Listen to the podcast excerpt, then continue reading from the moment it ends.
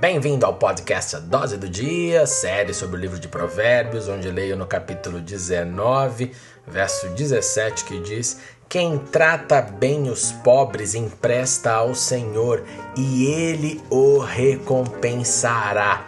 Que coisa linda! A Bíblia nos ensina, nos encoraja a tratar todo mundo bem. E por que aqui então o texto não fala quem trata bem o rico?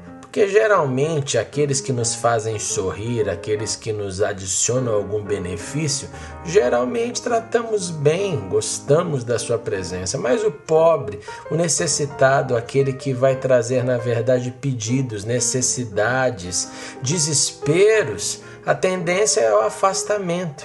Por isso, olha que coisa linda que esse autor nos fala, que quando tratamos bem aos pobres é como se emprestássemos ao Senhor. Estamos dando algo para Deus, estamos imitando o gesto de Jesus que se preocupou acima de tudo com os pobres. Pense nisso. Pense naqueles que você encontra no seu dia. Beijo grande, leia Provérbios capítulo 19.